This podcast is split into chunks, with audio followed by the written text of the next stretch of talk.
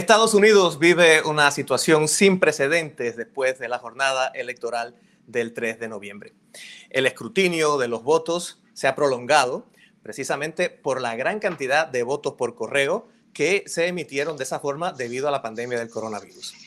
Y mientras los números indican que el candidato demócrata Joe Biden tiene la presidencia del país, el presidente Donald Trump se niega a conceder la elección cómo hemos llegado a esta situación y cuáles serían los escenarios para una posible solución. Vamos a hablar de estos temas en los próximos minutos. Muchas gracias por estar con nosotros en esta edición de El Nuevo Pod. Este episodio es presentado por Simply Healthcare. Mi nombre es Irán Enríquez y los saludo desde Washington, la capital del país. Me acompaña en esta ocasión el profesor Roberto Isurieta, quien es analista político es profesor de ciencias políticas, es director del Centro de Programas Latinoamericanos y de Campañas Políticas de la Universidad George Washington. Roberto, bienvenido. Muchas gracias por la invitación, un gusto estar en tu programa. Así es, y vamos directamente a analizar esta situación tan peculiar en la que estamos viviendo. ¿Cómo hemos llegado hasta aquí? ¿Cuáles son las circunstancias que, en tu opinión, nos han hecho precisamente estar en esta situación que vivimos en este momento. Esta es la manera como yo lo veo. Los votos que vimos en pantalla los últimos días en todas nuestras televisiones son votos reales, no son proyecciones. Eran votos reales que eran comunicados transparentemente y de manera directa por las autoridades competentes. La confusión que pasa sobre todo aquellos que no viven en los Estados Unidos es que en realidad en los Estados Unidos hay 50 elecciones simultáneas. Cada estado tiene su propia autoridad, su propia regulación. Entonces, por eso veíamos en cada pantalla ese conteo que veíamos eran votos reales. Lo que sucede por las reglas que conocemos del número de electores que se necesita, que estaban en disputa o la atención se centraba en básicamente tres, cuatro, cinco estados. Algunos de ellos, por ejemplo Georgia, su diferencia de votos, de votos reales y contados era menos de 0,3% o 0,4%. Y su legislación, que cada estado tiene su propia legislación y procedimientos, indicaba que cuando está tan cerca debe haber un recuento. Lo más probable este recuento tomará unas dos semanas. En estos momentos, entre el momento que se cuentan los votos y se certifica, como en todo proceso electoral, la diferencia de nuevo en este caso hay 50 procesos electorales simultáneos y paralelos, es el momento donde si alguien se, siente perjudicado, porque no solamente había elecciones para presidentes, sino para diputados, senadores, este, alcaldes, dependiendo, la, dependiendo el estado, tú puedes acudir a las instancias del caso y decir yo me siento perjudicado porque esto es una irregularidad. Lo que estamos viendo, como bien tú dices, es que el presidente no ha concedido, no ha reconocido su derrota y dice que va a hacer todos los juicios que pueda. Hasta ahora no vemos la carne, sino simplemente, en mi opinión, es un relato político, porque no es que va a tales cortes a decir, acá hay este documento, esta denuncia que debe ser investigada, sino que dice, denúnciese. Y en América Latina yo he visto muchos de esos casos que se acuda a la fiscalía para denunciar cualquier hecho como un acto político en realidad, de relaciones públicas, de retórica política, y uno ve el documento y está vacío. Así es, y una cosa es que se haga, se, alegue eh, una posible irregularidad y otra cosa es que se pueda demostrar en, en, los tribunales cuando llegue este caso, pero hay una situación específica aquí que es eh, eh, eh, particular a este proceso y este año, y es que precisamente es algo que debemos explicar también. hubo una fluctuación que, incluso se había previsto que iba a pasar en, el tema del conteo de votos en los números, que la noche de, las elecciones, que es cuando usualmente en Estados Unidos se tiene un resultado de las elecciones esa misma noche, eh, pues esa noche eh, muchos de los conteos parecían favorecer a, Donald Trump. Y sin embargo, a medida que avanza el conteo de votos, que viene a, incorporar también los números de esas boletas que llegaron por correo, pues esas tendencias comenzaron a cambiar y terminaron en última instancia por favorecer en muchos de los casos a, Joe Biden. Esto a mucha gente que no se dio cuenta de cómo, de cómo pasó este proceso, quizás le puede encender una alerta roja de que es, es, es un problema, eh, eh, una irregularidad, pero no es así. Eh, es algo que, sabíamos que podía pasar, ¿verdad?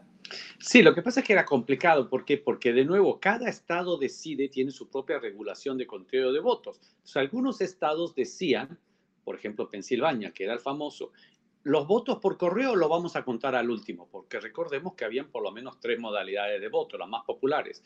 Voto anticipado, voto por correo y voto en el día de las elecciones. Algunos estados le pusieron orden a ese conteo, Pensilvania.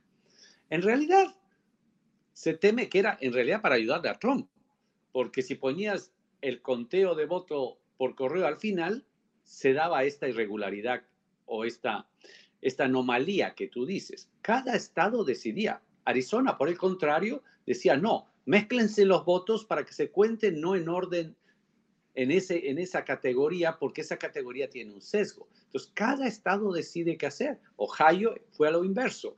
Entonces, lo que pasa, de nuevo, es que tuvimos 50 elecciones, no una, dos. Como estamos hablando de colegio electoral, ahí viene otra complicación, porque asumamos que el, esta sea una elección como gran parte de los países eh, que conocemos en América Latina, voto popular. Lo habríamos sabido a las 8 de la noche, porque en el voto popular le pasa con tres puntos. El problema es que con esta complejidad del sistema electoral, que en mi opinión no responde a la atención interés y la comunicación moderna, donde todo el mundo está pendiente para saberlo dentro de una hora, este sistema no funciona para esa, esa ansiedad, ese deseo, esa velocidad de la comunicación.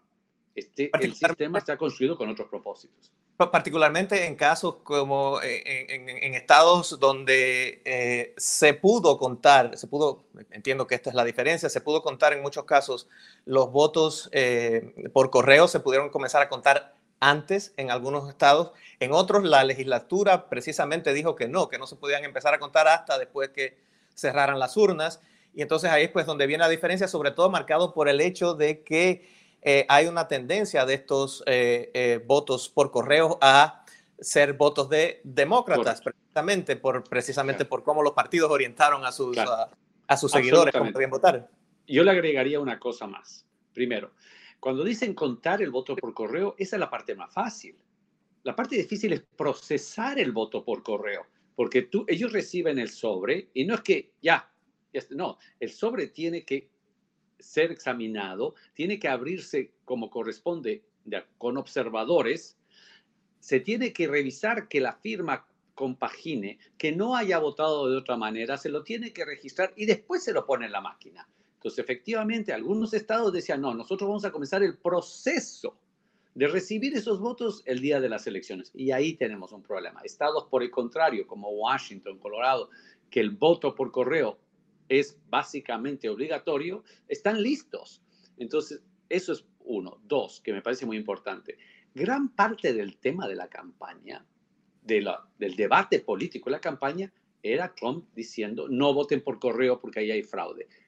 Y por el contrario, los demócratas decían, no, vota por correo porque es la manera más segura para ti y para los demás, incluyendo todos los miles de voluntarios y trabajadores que están en este proceso. Entonces, gran parte del argumento de campaña era, la pandemia es muy peligrosa para ti y los demás, por favor vota por correo.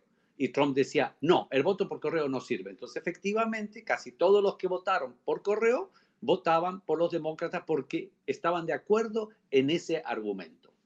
Hay, otra cosa que creo que también debemos aclarar, ya que estamos viendo las interioridades de todo este proceso tan interesante en Estados Unidos, y es eh, eh, porque lo he visto en redes sociales que mucha gente dice, bueno, ¿y cómo es que en Estados Unidos las cadenas de televisión son las que determinan quién es el presidente? Y no es que lo determinen, sino que es que hacen sus análisis precisamente sobre la base de que toda esta información es muy transparente y está disponible.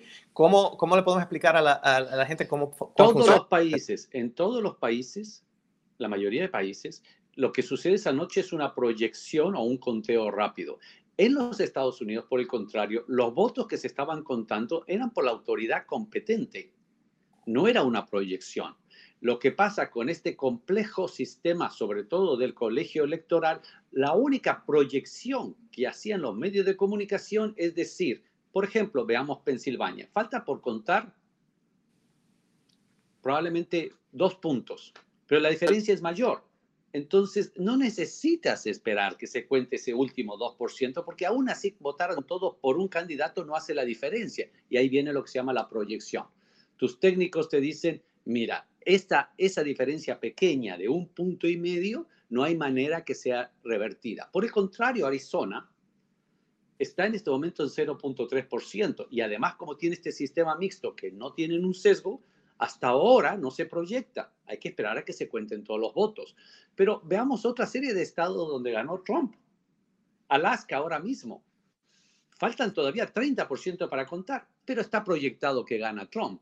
Porque, porque va a ganar Trump. Este, así es. Y, son, son fórmulas estadísticas que eh, eh, las distintas organizaciones de prensa eh, pues tienen equipos precisamente y son equipos independientes. Es por eso que vimos que algunas organizaciones habían proyectado Arizona, y no, como CNN, por ejemplo, que no, no lo proyectó hasta más adelante, hasta más adelante.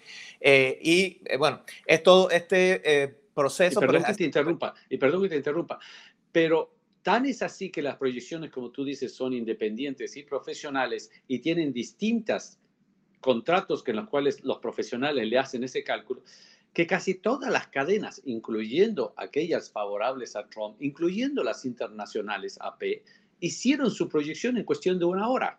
¿Por qué? Porque la matemática son las matemáticas, se suma y se, suma y se acabó.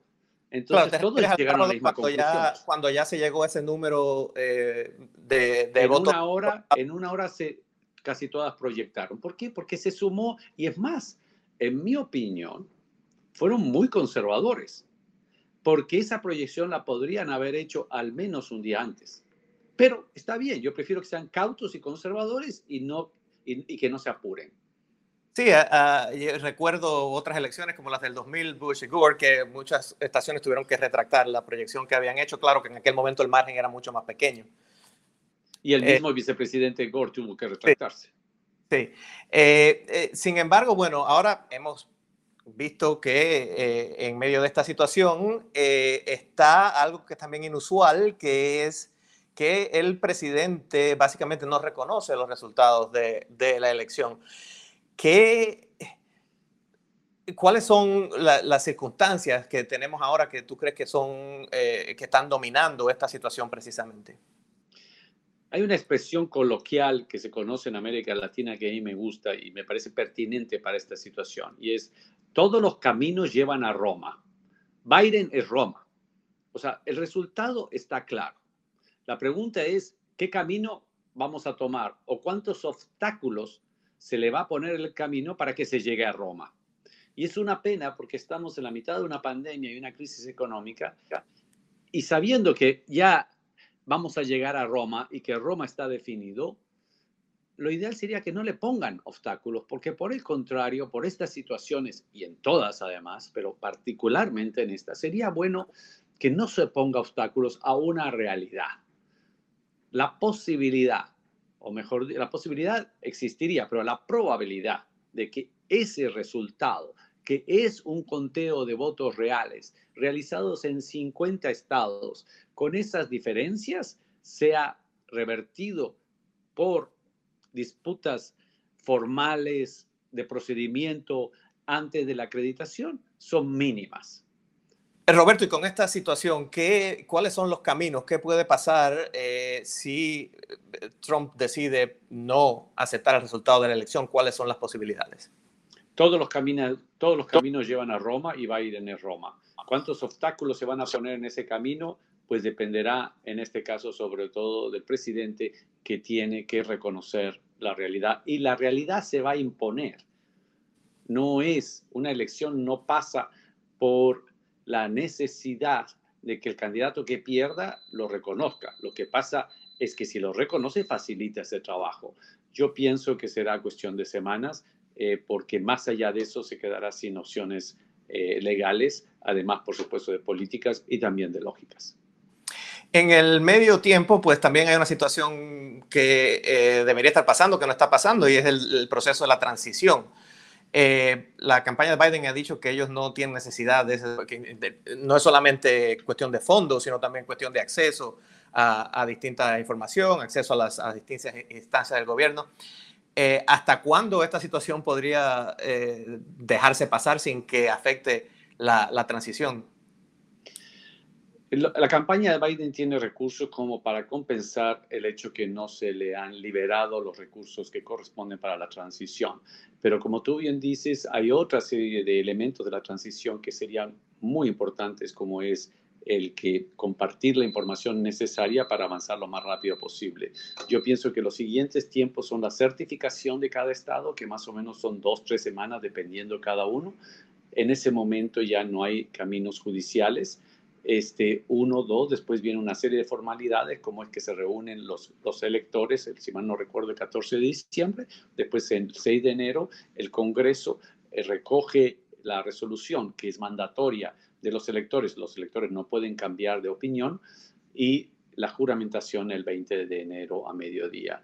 Entonces yo pienso que esto podría durar sin traer mayores estragos un par de semanas más eh, hasta que básicamente casi todos los estados eh, eh, culminan su proceso de certificación. Roberto, y se ha hablado mucho y ha habido muchas discusiones sobre cómo terminó dividiéndose el voto hispano. En tu análisis, ¿cuál ha sido esta división y qué significa precisamente eh, este voto hispano en esta elección? Yo pienso que en esta elección se reflejó la enorme diversidad del voto hispano. Este, el voto hispano del sur de la Florida, que está generalmente más preocupado de lo que pasa en el Caribe, Cuba, eh, Venezuela, eh, que quizás tiene mucho más temor o fue más susceptible a la campaña de antisocialismo, dejando claro que eh, ninguno socialista, Biden, es un político de una vida pública de 40 años, no hay sorpresa con respecto a sus políticas, ya ha sido vicepresidente 8 años, pero influyó.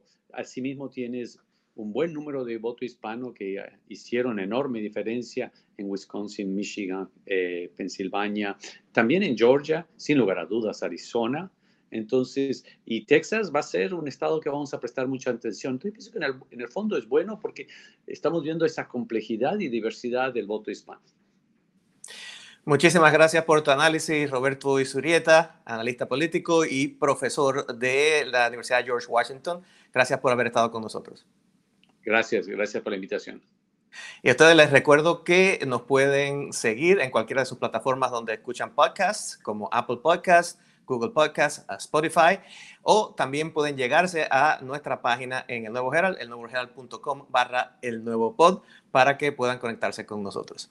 Nos vemos en nuestro próximo episodio.